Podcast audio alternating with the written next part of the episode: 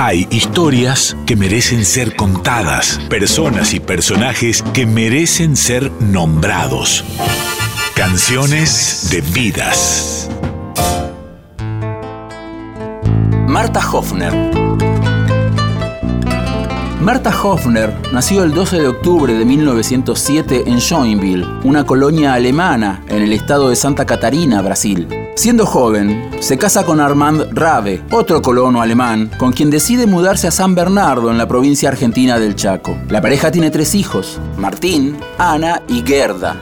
Pero en la década del 50, Armand decide separarse de Marta y se va a vivir a Buenos Aires, llevándose con él a Martín.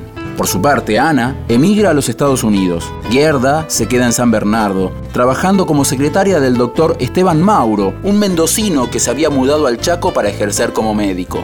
Es a él a quien pasan a visitar los integrantes del conjunto Los Altamirano, también mendocinos, en medio de una gira por la región durante el año 1975. Mauro invita a los Altamirano a comer un cabrito en la casa de la madre de su secretaria, a quienes todos en el pueblo llaman la Oma, es decir, la abuela en alemán. Daniel Altamirano queda impresionado con la dura vida de la OMA y escribe un poema que al poco tiempo le entrega a Pedro Fabini para que lo musicalice. Fabini le pone ritmo de chamamé y es grabado por los Cuatro de Córdoba. Marta Hoffner escuchó la canción por primera vez en 1977, cuando fue invitada por los Cuatro de Córdoba a subir al escenario del Festival de Villa Ángela, Chaco. La OMA fue grabada por artistas de la talla de los Tucutucu, Los Nocheros, Soledad y Facundo Toro, entre otros.